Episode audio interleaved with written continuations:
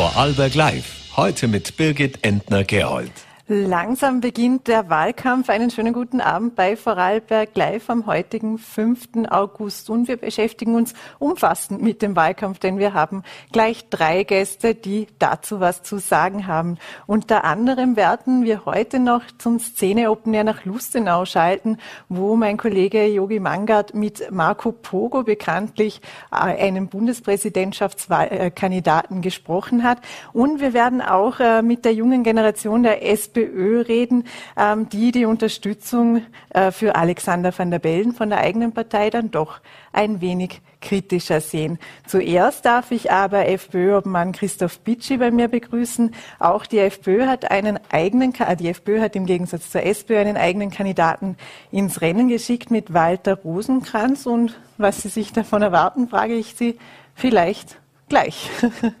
Ja, es war für uns wichtig, bei der Bundespräsidentschaftswahl einen echten Gegenkandidaten auch ins Rennen zu schicken. Alle anderen Parlamentsparteien haben ja auf eine Kandidatur verzichtet und hier haben wir jetzt mit Walter Rosenkranz einen Kandidaten, der sozusagen der Gegenpol zu Alexander Van der Bellen auch darstellen soll und auch für die Österreicherinnen und Österreicher eine echte Alternative darstellen soll. Welches Ziel hat sich denn jetzt die FPÖ generell denn mit dem Kandidaten gesetzt? Also was soll er denn erreichen? Ist die Stichwahl das höchste Ziel oder wäre schon alles andere auch schon ein Gewinn?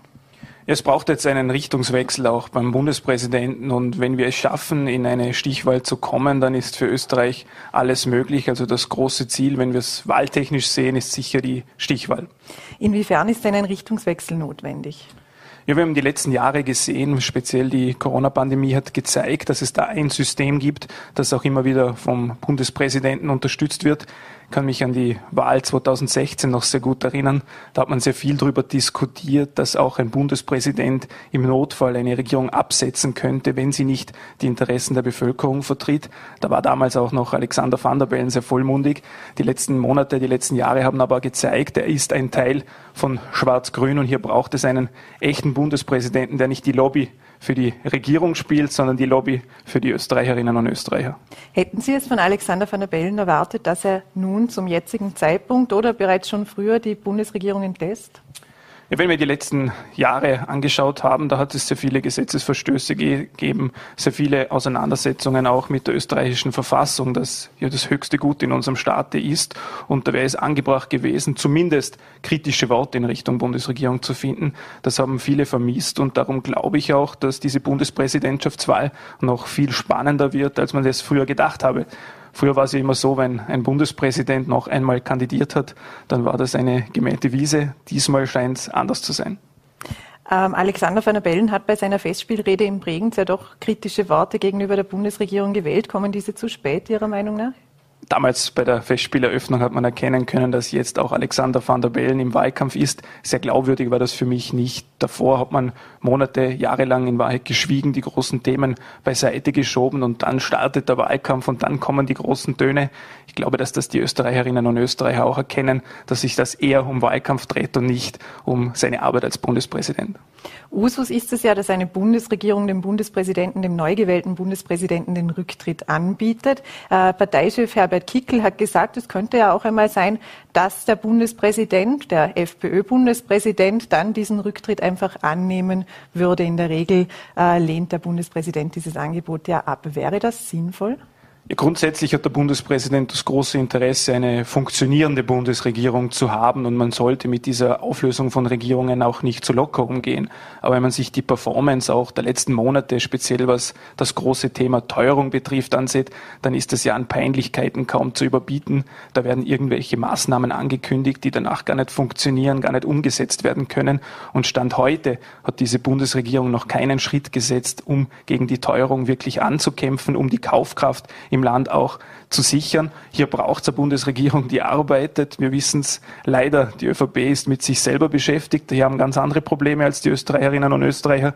Und darum ist dieses Szenario sicher ein sehr interessantes Szenario, wenn da ein Bundespräsident steht, der auch einmal auf den Tisch schaut und sagt, nein, so geht's nicht. Zur Teuerung werden wir noch kommen, aber wirklich dann konkret, also wenn Walter Rosenkranz Bundespräsident wäre, würde, würden Sie es zumindest befürworten, dass die Regierung entlassen wird?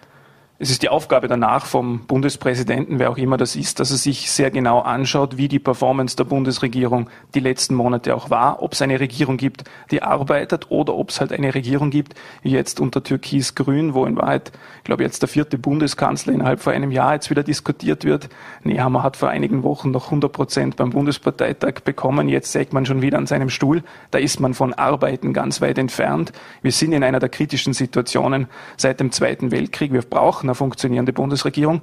Und dieser Gedanke, dass dann die Bundesregierung aufgelöst wird, ist sicher einer, der man sich durch den Kopf gehen lassen sollte. Was wäre denn die Alternativen? Sollte dann in der jetzigen Situation eben, wir haben Teuerung, die Pandemie ist noch nicht vorbei, sollte dann eine Art Expertenkabinett äh, einberufen werden oder halten wir das in dieser Situation auch aus, wirklich dann eine Neuwahl stattfinden zu lassen? Dafür würde es natürlich die Auflösung des Nationalrates auch noch brauchen. Es ist ja traurig, dass wir in der jetzigen Situation über so ein Szenario auch nachdenken müssen. Grundsätzlich wäre es wichtig, jetzt Maßnahmen zu setzen, damit es den Österreicherinnen und Österreichern auch wieder besser geht.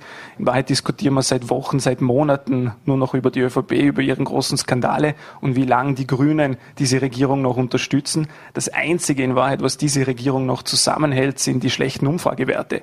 Wären die Umfragewerte bei einer der beiden Parteien besser als aktuell, dann hätte es schon längst Neuwahl gegeben. Ja, was wäre das von Ihnen bevorzugtes Szenario? Eines kann ich zusammenfassen. Jede Regierung ist besser als diese türkis-grüne Regierung. Am Anfang hat es ja geheißen, dass das das Beste aus zwei Welten ist. Herausgekommen ist in Wahrheit gar nichts. Wenn man jetzt die Bilanz zieht unter Türkis-Grün, viel geschafft hat man da nicht. Im Gegenteil. Und darum wäre jede Regierung besser als diese türkis-grüne Regierung. Also Neuwahl oder eine Expertenregierung?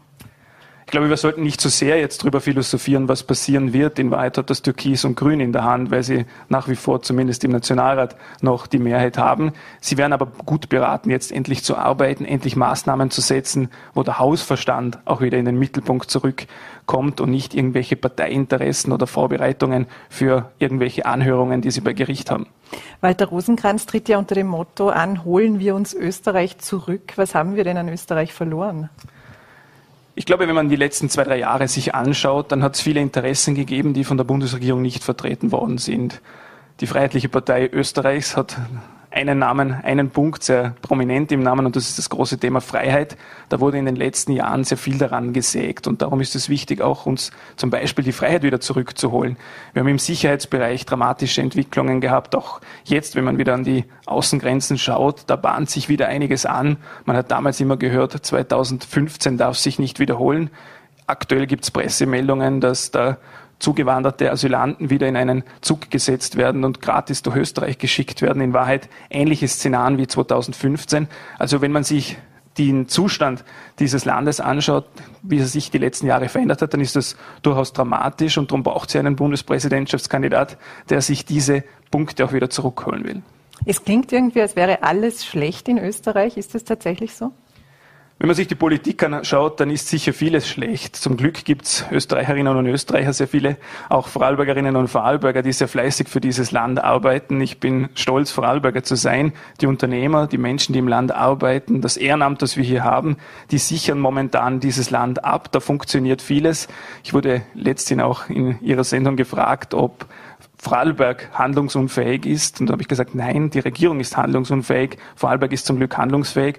Und die Politik sollte ein Stück weit auch wieder auf die Tugenden der Vorarlbergerinnen und Vorarlberger zurückblicken, der Fleiß, der Hausverstand und sich das hinter die Ohren schreiben, dann in der Politik auch wieder vieles in die richtige Richtung geht. Jetzt ist es ja so, dass der FPÖ-Kandidat für die Hofburg eben, Walter Rosenkranz, auch wieder ein wenig mit dem EU-Austritt kokettiert. Also er sagte, hm, er sei sich nicht ganz sicher, ob man denn da dabei bleiben soll. Er habe sich bisher zwar ganz wohl gefühlt, aber zurzeit ähm, sei das anders. Ist das wirklich klug, jetzt in diesem Moment auch mit dem EU-Beitritt so in die Richtung umzugehen? Oder Austritt, Entschuldigung? Historisch gesehen hat es die Vorarlberger FPÖ immer ein wenig anders gesehen, als es die Bundes-FPÖ gesehen hat. Ich bin froh, dass wir in der Europäischen Union sind, dass wir sehr wichtige Handelsbeziehungen auch haben. Mit unserer Exportquote in Vorarlberg können wir uns in Wahrheit gar nichts anderes leisten. Man muss aber auch in aller Klarheit ansprechen, dass vieles in Brüssel nicht in die richtige Richtung geht. Und diese EU-Kritik ist auch wichtig. Einer meiner wichtigsten Zugänge ist, man muss Kritik auch erlauben, um was verbessern zu können. Also ich glaube, am EU-Beitritt sollten wir nicht rütteln, sondern effizient in Brüssel etwas weiterentwickeln. Dass das ein hartes Stück Arbeit ist, haben die letzten Jahrzehnte in Wahrheit schon gezeigt. Aber vieles funktioniert in Brüssel nicht so, wie wir uns das natürlich vorstellen. Dass Kritik notwendig ist, ist unbestritten. Aber inwiefern können Sie denn auch Ihrem, Ihrem Kandidaten ausrichten, dass vielleicht ein EU-Austritt nicht sonderlich klug wäre? Walter Rosenkranz ist eine Persönlichkeit, der man nicht viel ausrichten muss. Er hat jahrzehntelange Erfahrung in der Bundespolitik. Meine Aufgabe als FPÖ-Landesparteiobmann ist relativ klar definiert. Mir geht es um die Anliegen der Vorarlbergerinnen und Vorarlberger. Da haben wir aufgrund der Entwicklungen der letzten Monate sehr viel zu tun. Also ich kümmere mich natürlich mehr um die Vorarlbergerinnen und Vorarlberger als um die Bundespräsidentschaftskandidatur von Walter Rosenkranz und seine Strategie. Eine letzte Frage dazu jetzt noch. Werden Sie auch mit Walter Rosenkranz gemeinsam im Land Wahlkampf machen? Ja. Ähm, Sie haben die Teuerung auch angesprochen, das drängendste Thema derzeit. Jeder bemerkt es, wenn man Milch kauft, wenn man Butter kauft. Man könnte fast jedes Lebensmittel aufzählen und dann hat man das Auto noch gar nicht mitgedacht. Jetzt beginnen ja die Auszahlungen zur Abfederung der Inflation, zur Abfederung der Teuerung. Ist denn das genug oder was fehlt denn da sonst konkret noch? Ich habe eben bereits Ende 2021, als es Anzeichen gegeben hat, dass sich die Preise dramatisch nach oben entwickeln, einen Teuerungsgipfel in Vorarlberg gefordert. Alle wichtigen Stellen sollen zusammensitzen und sich überlegen, wie man gegen diese massive Teuerungswelle ankämpft. Wurde leider von Schwarz-Grün im Land abgelehnt. Dann sind die wahnsinnigen Auseinandersetzungen in der Ukraine dazugekommen und die Preisspirale hat sich noch viel dramatischer entwickelt, als es irgendwie absehbar war. Wenn man sich aber die Maßnahmen anschaut, die seit damals gesetzt worden sind, dann kann man heute sagen, dass keine einzige Maßnahme dafür gesorgt hat, dass die Kaufkraft der Vorarlbergerinnen und Vorarlberg gesichert worden ist. Und darum fordern wir einmal mehr, dass es in Vorarlberg eine Taskforce gibt, die ganz gezielt die Maßnahmen auch hinterfragt, die bereits gesetzt worden sind und jene Maßnahmen noch einmal ins Licht rückt, die in Vorarlberg gesetzt werden können, damit es den Menschen einfach besser geht.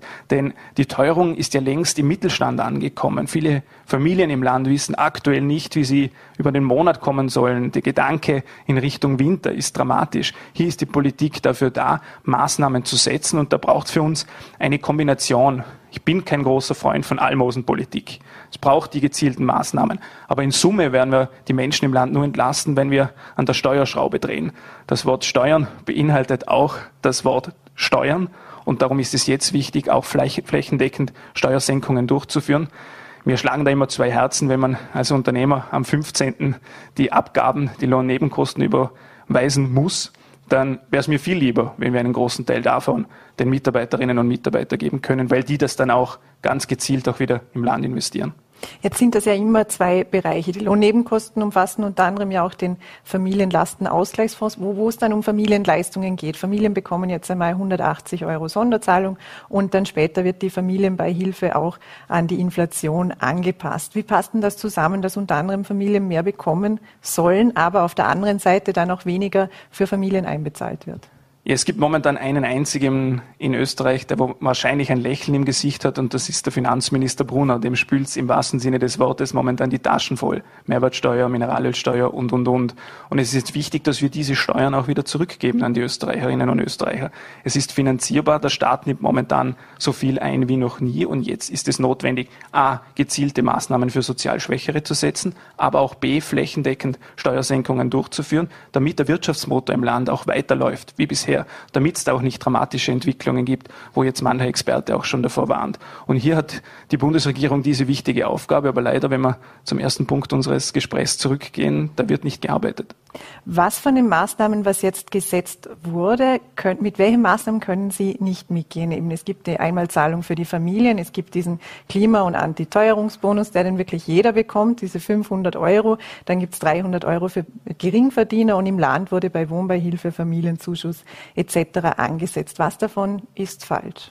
Wenn man sich die Höhe dieser Ausgleichszahlungen anschaut, dann wird es halt dramatisch. Wenn wir aktuell schauen, wie stark die Teuerung pro Monat auf Familien einwirkt, dann wird man mit ein paar hundert Euro nichts ausrichten können. Am spannendsten war ja dieser Ausgleich, den die Ilwerke VKW da jetzt zahlt von, glaube ich, 30 Euro 40, oder 40, 40 Euro, Euro genau, ja. wo die Stromkosten aktuell durch die Decke gehen. Das ist nicht einmal der Tropfen auf den heißen Stein. Es braucht diese flächendeckende Entlastung und zwar jetzt. Und nicht beim Steuerausgleich 2023 oder vielleicht noch später. Die Menschen brauchen endlich wieder Sicherheit. Auch die Wirtschaft braucht Sicherheit. Es gibt aktuell viele Betriebe, die ihre Investitionen zurückschrauben, weil sie nicht wissen, wie sich es weiterentwickelt. Und hier hat das Land die große Verantwortung, um das Ziel auch wieder zu erreichen, das wir verfolgen, Vorarlberg wieder dorthin zu bekommen, wo wir hingehören, nämlich an die Spitze Europas.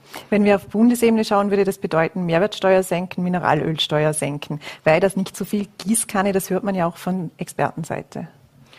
Ja, die Steuersenkungen bei der Mehrwertsteuer zum Beispiel oder bei der Mineralölsteuer würden ja dafür sorgen, dass die Menschen mehr Geld in der Tasche haben und dieses Geld wird eins zu eins wieder in die Wirtschaft investiert. Das verschwindet ja nicht. Also Steuersenkungen auf Dauer kommen auch wieder zurück ins System und das ist der Ansatz, den wir verfolgen. Ja, es braucht jetzt in der speziellen Situation Ausgleichszahlungen für sozial Schwache, für gezielte Gruppen, aber es braucht diese breite Entlastung, weil wir ja leider alle seit Jahren wissen, Österreich ist ein Höchststeuerland und da braucht es eine Entwicklung nach unten. Hätten Sie nicht die Sorge, dass eben genau diese Senkungen dann am Ende wieder bei den Konzernen landen? Weil die Mineralölkonzerne, die machen ja durchaus gute Gewinne derzeit. Man hat ja auch den Bericht der Bundeswettbewerbsbehörde gesehen, dass die Spritpreisentwicklung ja nicht ganz so kompatibel mit der Rohölpreisentwicklung ist. Könnte da vielleicht dann ein anderer Weg noch doch besser sein? Hier hat der Vizekanzler angekündigt, sehr großmundig angekündigt, dass er das alles im Auge behalten will. In Wahrheit ist er damit gescheitert. Ich glaube, die Sorge der Menschen im Land ist nicht, dass das Geld an der falschen Stelle ankommt, sondern die Sorgen der Menschen im Land ist, wie finanziere ich meinen Monat? Und darum braucht es diese Steuersenkungen. Und meine Angst ist eher, dass viele Vorarlbergerinnen und Vorarlberger nicht wissen, wie sie über die Runden kommen sollen. Und da gilt es jetzt gezielte Maßnahmen zu setzen. Was kann, das, was kann auf Landesebene noch konkret getan werden? Weil bei Steuersenkungen braucht es den Bund. Ja, wenn wir den Energiebereich anschauen, dann haben wir einen großen Konzern auch bei uns im Land, der auch hier Verantwortung trägt. Und hier ist es wichtig, auch fürs nächste Jahr sicherzustellen, dass die Strompreise nicht durch die Decke gehen. Wenn man ein Landesunternehmen wie die Ilwerke VKW hat, das gute Arbeit macht, auch gute Gewinne erzielt, dann ist es auch wichtig, dass mit diesem Geld die Vorarlberger entlastet werden und der Sinn hinter einem Landesunternehmen auch erkannt wird, dass es für den Vorarlberger ein Profit darstellt. Und da hat die Vorarlberger Landesregierung die große Herausforderung, sicherzustellen, dass die Preise halt nicht durch die Decke gehen. Können Sie sich auch vorstellen, es geistert ja auch der Vorschlag herum, äh, Sondergewinne von Unternehmen abzuschöpfen. Können Sie sich sowas vorstellen? Wenn man selber ein Unternehmen hat, dann kann man mit sowas eigentlich relativ wenig anfangen. Ich habe auch unlängst ein Gespräch mit der Ilwerke geführt. Die haben auch sehr klar positioniert. Es hat Jahre gegeben, wo die Gewinne nicht da waren. Da hat es Jahre gegeben, wo auch nicht so gut gelaufen sind bei der Ilwerke. Das mussten die Ilwerke selber stemmen und irgendeine Sondergewinnsteuer, das klingt für mich ein bisschen zu sehr kommunistisch und hat bei uns nichts verloren. Ich glaube, hier muss der Markt auch gewissen Steuern auch unterkommen und ich glaube, dass wir in Zukunft hier einen guten Weg fahren, wenn wir die Unternehmen arbeiten lassen und nicht politisch reinpfuschen. Vielleicht noch kurz zu zwei Themen, die das Land beschäftigten. Unter anderem war das die Wirtschaftsbund-Affäre. Daraus entstand oder im Vorfeld dazu, aber dann später entstand daraus das Parteienförderungsgesetz, das ja für mehr Transparenz bei den Parteifinanzen äh, sorgen soll. Aber es gibt jetzt auch Verhandlungen zur U-Ausschussreform. Beziehungsweise die Frage ist, gibt es diese jetzt? Für uns war das immer ein Gesamtpaket, also das neue Parteienfinanzierungsgesetz und auf der anderen Seite die Kontrollmöglichkeiten. Wir hatten als Opposition immer den Eindruck, dass die Landesregierung das Parteifinanzierungsgesetz so schnell wie möglich beschließen will, um in der Außendarstellung dann sagen zu können, wir haben das strengste Gesetz auf der Welt und wir sind alle sauber. In Wahrheit sind die Kontrollmöglichkeiten aber viel wichtiger als das andere Gesetz. Und mein Vorschlag war immer, dass wir das gemeinsam diskutieren, jetzt auch die Sommermonate dafür nutzen, um zu arbeiten. Und wir haben jetzt nächsten Dienstag eine sehr wichtige Sitzung, wo wir hier auch konkrete Schritte beschließen wollen, damit nicht erst, wie die Landesregierung es will, Anfang 2023 diese Kontrollmöglichkeiten gestärkt werden, sondern so schnell wie möglich. Ist es realistisch, dass eben die U-Ausschussreform gemeinsam mit dem, mit dem Parteienförderungsgesetz beschlossen wird? Das ist ja schon für Oktober geplant. Was mit dieser Landesregierung realistisch ist, ist ganz schwer zu sagen. Wir als Opposition haben in den letzten Monaten eine gewisse neue Rolle auch eingenommen. Früher war es ja die reine Kontrollfunktion, die für die Opposition bestimmt war. Wir haben in den letzten Wochen, in den letzten Monaten in der Opposition sehr eng zusammengearbeitet, klare Punkte auch nach vorne gebracht und dafür gesorgt, dass auch die Themen im Landtag diskutiert werden. Und so ist es jetzt auch bei den Kontrollmöglichkeiten. Aber ich bin guter Dinge, dass wir als Opposition den Druck so hoch halten werden, dass die ÖVP so schnell wie möglich auch da in Bewegung kommt. Ein weiteres großes Thema im Land war auch das Thema der Schwangerschaftsabbrüche. Wir wissen ja, dass der einzige Arzt, der diese im Land durchführt, äh, bald in Pension gehen möchte. Die FPÖ hat sich dazu nicht aktiv geäußert, beziehungsweise nicht in dem Ausmaß, wie es die anderen Parteien getan hat. Wie steht denn die FPÖ dazu? Dieses Thema ist ein Thema, das man abseits von Parteipolitik diskutieren muss. Es ist ein sehr persönlicher Zugang. Ich glaube, jede Frau, die sich in einer solchen Situation befindet, ist in einer sehr dramatischen Situation. Und wir haben die Position eingenommen, dass es natürlich auch in Vorarlberg die Möglichkeit geben soll, Schwangerschaftsabbrüche auch durchführen zu können. Werden Sie sich da an den Verhandlungen beteiligen? Ist die Opposition dazu eingeladen? Wir werden im Landtag jetzt gemeinsam diese Positionen diskutieren, um hier auch die nötigen Verbesserungen sicherzustellen. Christoph Witschi, den danke ich sehr herzlich für Ihren Besuch im Studio. Dankeschön. Und wir kommen wieder zur Bundespräsidentenwahl. Die SPÖ will Alexander van der Bellen bei seinem zweiten Antreten unterstützen. Die junge Generation der Partei sieht das zumindest teilweise kritisch. Ähm, van der Bellen sei zu passiv, hätte längst für eine Neuwahl sorgen sollen. Das sagt ähm, Landesgeschäftsführer Elias Wehinger, den ich nun bei mir im Studio begrüßen darf. Einen schönen guten Abend. Einen schönen guten Abend. Danke für die Einladung. Herr Wehinger, hätten Sie sich denn einen anderen Kandidaten, eine andere Kandidatin für die Bundespräsidentenwahl gewünscht als Alexander van der Bellen, vielleicht auch vorzugsweise einen Kandidaten, eine Kandidatin der SPÖ? Na, die Bundespartei hat beschlossen, dass wir keine eigene Kandidatin, keinen eigenen Kandidaten aufstellen werden und stattdessen die Wiederkandidatur Kandidatur van der Bellens unterstützen. Das ist eine Entscheidung, mit der wir prinzipiell auch leben könnten. Also wir akzeptieren diese Entscheidung, sind aber der Meinung, man hätte sie einfach ein konkretere Forderungen binden müssen und ihm nicht eigentlich ähm, per se die Unterstützung zusagen. Und ich glaube schon auch, dass man sich intensiver mit anderen Kandidaten, ganz besonders mit Herrn Marco Pogo auseinandersetzen hätte sollen. Der wird zwar in den Medien oft ein bisschen als Spaßkandidat abgetan, zeigt aber in Wien, wo er seit der letzten Wahl im Bezirksparlament von Simmering vertreten ist, dass er durchaus für eine seriöse Politik und auch eine naja, nach links gerichtete Politik steht. Ich glaube, das ist sicherlich ein Punkt. Wir haben das entsprechend in den parteiinternen Gremien so kommuniziert und das wurde auch konstruktiv aufgenommen. Was hätten Sie sich denn vom Bundespräsidenten konkret erwartet? Welche Forderungen hätte die SPÖ denn stellen müssen? Also der Bundespräsident vorab einmal hat in meinen Augen 2019 im Zuge des Ibiza-Skandals gezeigt, dass er durchaus in der Lage ist, ein Land souverän und entschlossen durch eine Krise zu führen, durch eine Regierungskrise. Nur zu dieser Zeit wussten wir ja noch gar nicht, was an innenpolitischen Skandalen alles auf uns zukommt. Und ganz konkret hat mir diese Entschlossenheit, diese Souveränität, die ich gerade angesprochen habe, eineinhalb Jahre später im Zuge der Korruptionsaffären rund um die ÖVP dann gefehlt. Und die Verfassung bietet dem Bundespräsidenten ja durchaus gewisse Mittel, beispielsweise eine Entlassung des Bundeskanzlers oder der Bundesregierung, von denen man in der letzten Konsequenz dann auch Gebrauch machen muss. Ja, ich habe das ja gerade auch mit Christoph Pitschi besprochen. Würden Sie sich eine Entlassung der Bundesregierung wünschen? Wäre das eine Forderung, die Sie aufstellen würden? Oder wie könnte Alexander van der Bellen sonst noch stärker durchgreifen? Also, was ich erlebe und was ich auch von van der Bellen öfters einmal erlebt habe, ist, dass man eine Entlassung der Bundesregierung kategorisch abgelehnt hat. Mir ist schon bewusst, dass wir derzeit mit diversen globalen Krisen konfrontiert sind, die natürlich auch Österreich unmittelbar betreffen.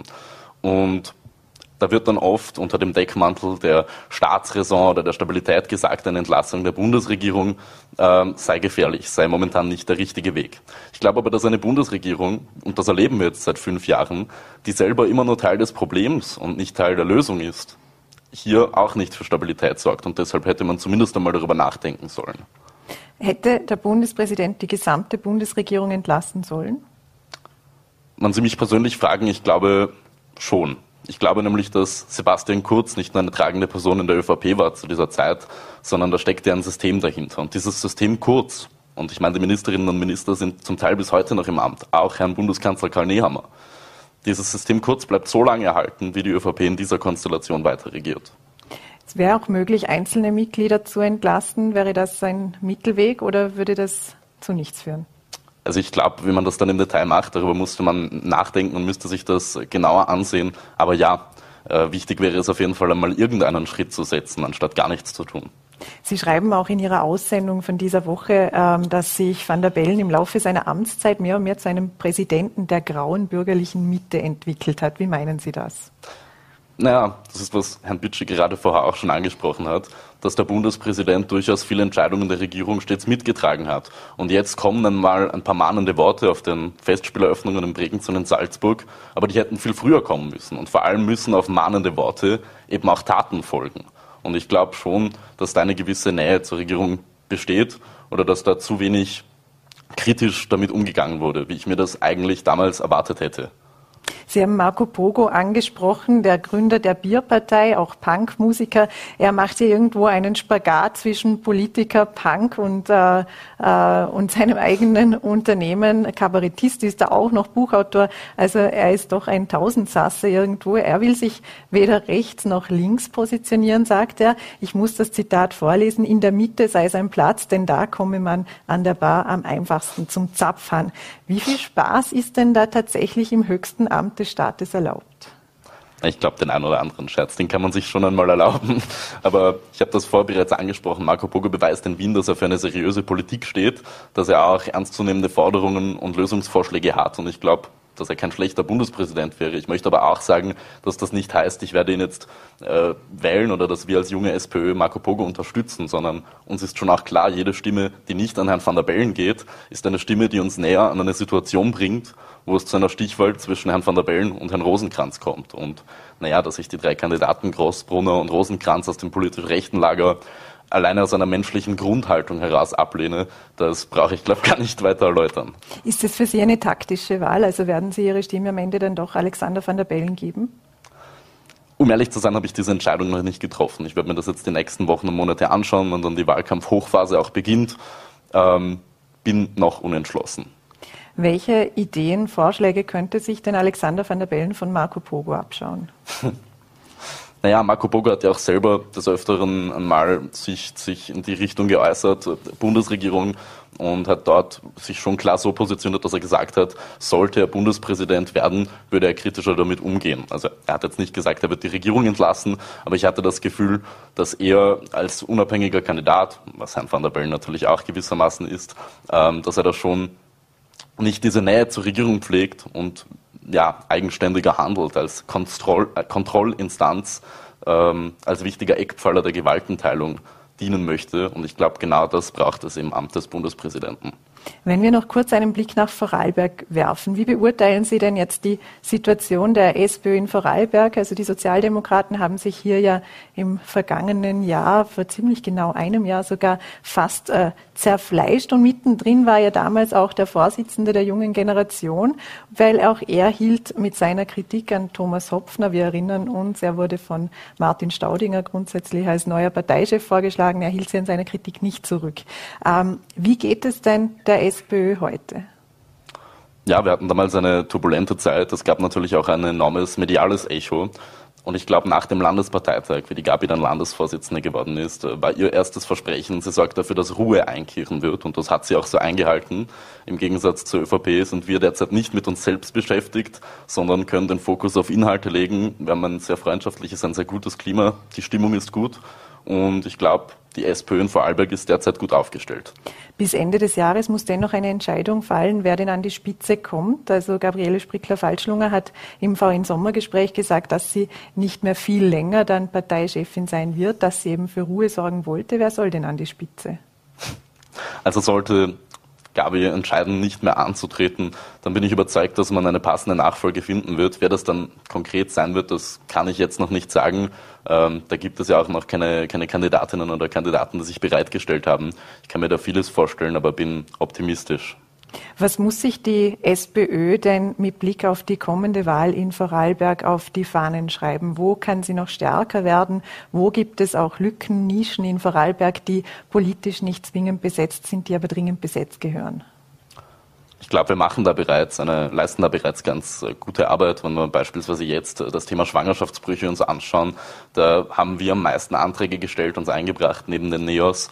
Ähm, die FPÖ als Oppositionspartei hat sich hier eher ruhig verhalten, eher wenig mm, gemacht und die ÖVP blockiert das sowieso konstant.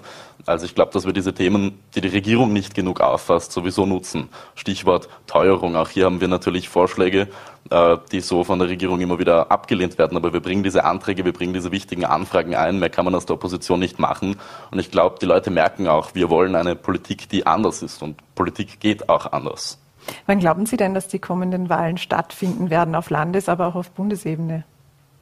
Darüber kann man natürlich nur spekulieren. Was wir die letzten Monate oder Jahre mittlerweile gemerkt haben, ist natürlich, dass die Grünen die Regierung ganz schon lange unterstützt haben. Also es gab Zeiten, in denen es so gekriselt hat, dass man durchaus davon ausgehen hätte können, dass die Regierung platzt. Das ist dann nicht passiert. Und Stand jetzt, da weiß ich gar nicht, was passieren könnte an innenpolitischen Skandalen, die noch verheerender, noch gravierender sind. Ähm, auch für das Bild, das die Republik Österreich natürlich nach außen trägt. Deshalb kann ich mir gut vorstellen, dass die Regierungen auf Landes- wie auch auf Bundesebene bis ins Jahr 2024 andauern werden. Und sollte es zu einer vorgezogenen Wahl kommen, dann glaube ich, sind wir bestens aufgestellt. Vielleicht noch abschließend, welche Themen sind denn besonders für die junge Generation wichtig? Was wird da noch übersehen? Wo wurde aber schon auch ähm, Gutes getan? Also wenn wir ganz allgemein über junge Menschen in der Politik sprechen, dann merken wir, dass da schon eine gewisse Abneigung besteht. Das sieht man alleine bei der Wahlbeteiligung. Es gab im Mai diesen Jahres eine Umfrage eine, äh, des, des Zoo-Instituts, äh, bei der das Ergebnis war, dass nur 6 Prozent der 16- bis 26-Jährigen in Österreich sich gut von der Politik vertreten fühlen. Und ich glaube, der Grund oder ein wesentlicher Grund dafür ist, dass man halt viel zu lange versucht hat, Politik für die jungen Leute zu machen, aber nicht mit den jungen Leuten. Und ich glaube, da sind alle Parteien gefordert, die jungen Leute aktiv in das Geschehen einzubinden, ihnen auch eine gewisse Verantwortung zu übertragen. Denn wir sind eine politische, eine politisierte Generation. Das haben wir spätestens mit Fridays for Future, mit der Klimabewegung bewiesen. Und wenn die Parteien das aufgreifen und merken, dass die jungen Menschen interessiert sind, dass sie politisch sind, dann glaube ich, wird sich das auch wieder ein bisschen verbessern, die Situation. Ist es für junge Menschen auch ein bisschen abschreckend, in die Politik zu gehen? Es gibt ja viele Arten, wie man in die Politik gehen kann. Das kann zum einen die Parteipolitik sein, das kann aber auch eine Form des politischen Aktivismus sein. Und ich glaube, wenn ich gerade bei Fridays for Future war, das ist natürlich eher diese, äh, diese Variante, dann, dann ist das vielleicht weniger abschreckend als Parteipolitik. Das muss man wohl so offen sagen. Und ich glaube, der Grund dafür ist, wir haben keine politikverdrossene Generation, sondern eine politikerverdrossene Generation, wenn man so will. Die Leute haben kein Vertrauen mehr in führende Politikerinnen und Politiker hierzulande. Das zeigen alle Umfragen. Vor ein paar Tagen war Karl Nehammer sogar das unbeliebteste Staatsoberhaupt weltweit ähm, in einer Umfrage. Und ich glaube, dass das natürlich dazu beiträgt, dass Parteipolitik einen erst einmal abschreckt. Wie kann denn Politikervertrauen wiederhergestellt werden? Haben Sie dazu Ideen? Mit einer neuen Regierung, die den Leuten zeigt, dass Politik auch anders geht und dass Politik sich auch einmal auf Themen und Inhalte konzentrieren kann. Elias Wenger, dann belassen wir es bei diesem Schlusssatz. Ich danke Ihnen sehr herzlich, dass Sie zu uns ins Studio gekommen sind. Ich wünsche Ihnen noch einen schönen Abend. Dankeschön, gleichfalls. Und wir haben bereits viel über ihn gesprochen. Jetzt lassen wir ihn sozusagen selber sprechen. Marco Pogo, der heute in seiner Rolle als Punkmusiker in Lustenau ist und am Szene Open Air spielt. Mein Kollege Yogi Mangat hat im Vorfeld dieser Sendung mit ihm gesprochen. Herzlich willkommen, liebes Voller T-Publikum, heute vom Szene Open Air und ich darf mit Marco Bogo einen ganz besonders lieben und netten Gast begrüßen. Herzlich willkommen, Marco Bogo. Servus, Christi. Das Wichtigste zuerst, am äh, Welttag des Biers stoßen oh wir an. Das kommt ja auch noch dazu. Heute ist ja nicht nur Szene, sondern auch Welttag des Biers. Wahnsinn! Zum Wohl. Zum Wohl. Ja, da freue freu ich mich gleich so, dass ich mich ausschied. Ausgezeichnet. Ui, naja. Ja, äh, wie war die Anreise? Sehr gut, sehr weit. Was viele nicht wissen, ähm, Wien liegt auf der anderen Seite von Österreich.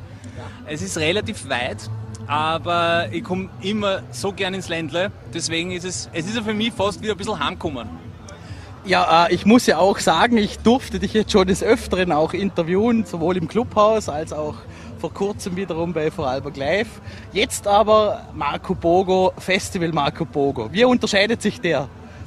Äh, der ist zum Glück, äh, hat er mit Politiker Bogo nicht, nichts zu tun. Ja. Also ich bin natürlich der gleiche Mensch, aber für mich gehört das auch getrennt, weil die Leute, die auf ein Konzert gehen, die wollen ein Konzert äh, sehen und nicht irgendeinen politischen Vortrag hören. Ja. Ähm, ich will das trennen, ich, ich trenne das auch, ich mache das äh, jetzt schon geraume Zeit, dass einfach keine, sagen wir mal, keine, wie, Dinge, die mir wichtig sind, die sage ich, ja, sowas wie ein Mensch ist ein Mensch, ja. ähm, aber jetzt keine äh, politischen Anweisungen zu geben äh, und genauso wenig äh, gehört für mein Empfinden Musik in die Politik. Ja klassische Trennung Kunst und äh, Politik, sehr schön, ein quasi bogosches äh, Schisma oder wie man das auch nennt.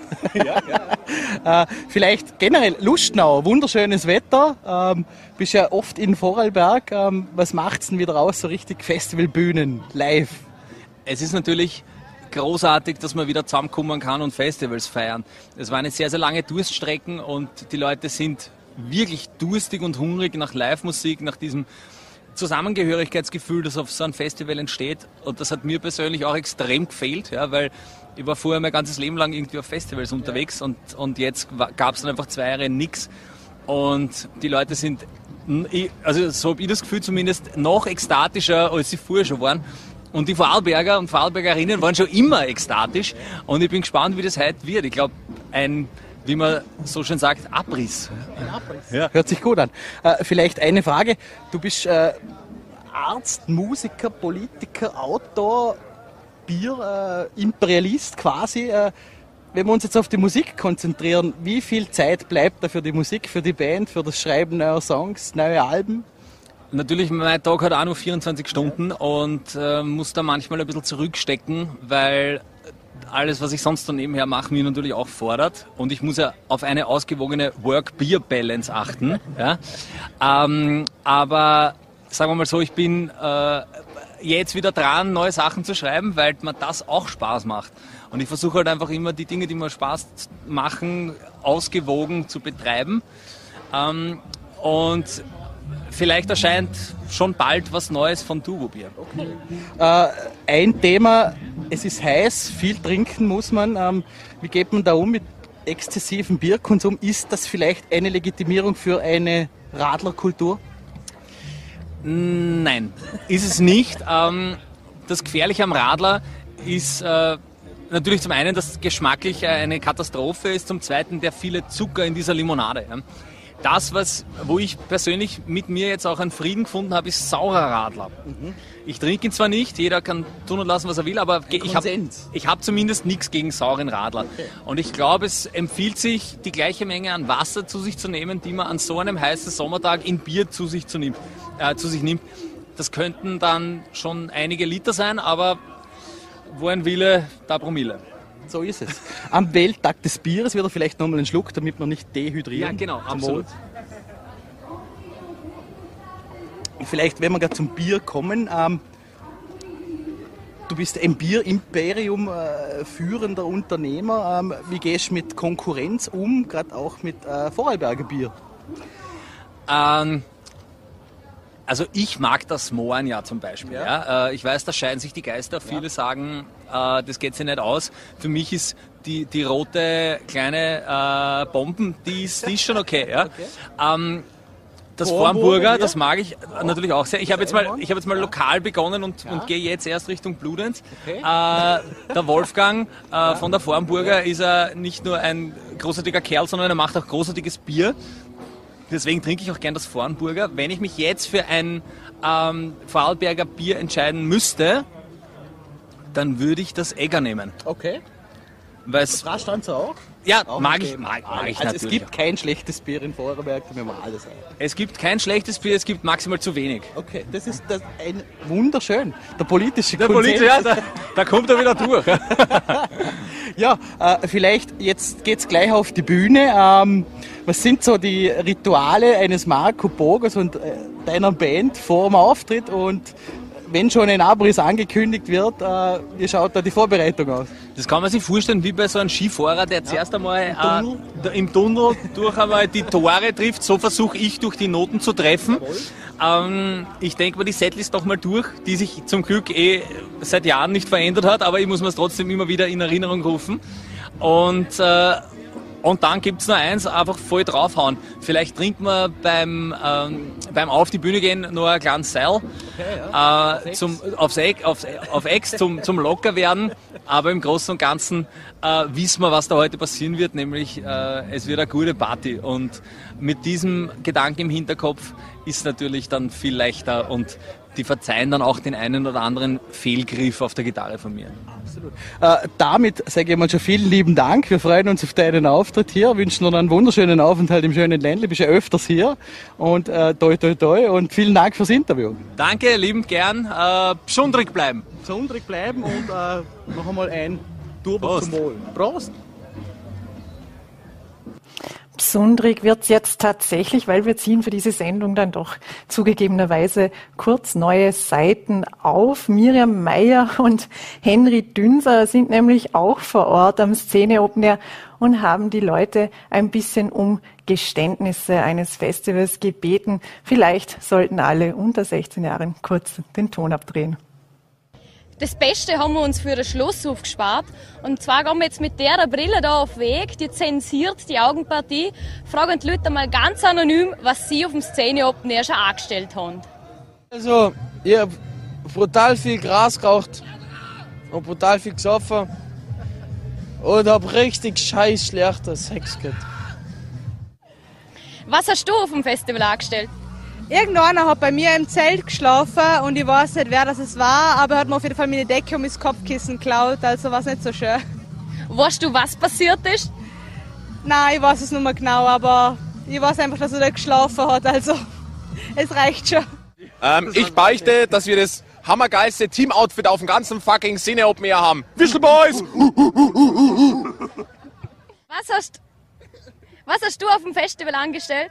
Also ich nicht direkt. Ich wollte in mein Zelt gehen und dann waren da zwei Leute, wo ich kenne drin.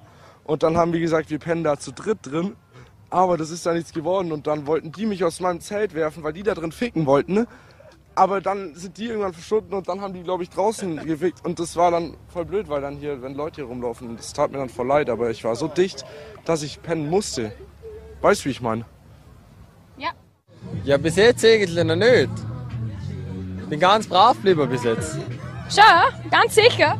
Ja, so ein, zwei Trichter ist mal übergekommen, aber mehr war bis jetzt auch noch nicht dabei. Das ist geschissen hat er sich gestern. Ähm, wir haben gestern so Schilder hochgehalten, zeig mal Titten und wir trinken und zeig mal Schwänze mit trinken. Ich glaube, wir haben so 56 Schwänze gesehen, aber neun Titten. Und wie hat es euch gefallen? Es war gut, also die Titten halt waren gut, die Schwänze waren aber auch gut. Aha. Also manche. Ein Mann des Geschmacks. Ja, genau. Ja, verrückter kann das Wochenende wohl nicht eingeläutet werden. Gerade eben spielt Pfeiffer beim Szene Open Air auf, später folgt Casper und morgen fragt sich dann wohl halb Lustenau, how much is the fish? Sie haben richtig gehört. Die seit den 90er Jahren bekannte und erfolgreiche Band Scooter wird das Szene Open Air beehren. In diesem Sinne sage ich nur noch Hyper, Hyper und ein schönes Wochenende.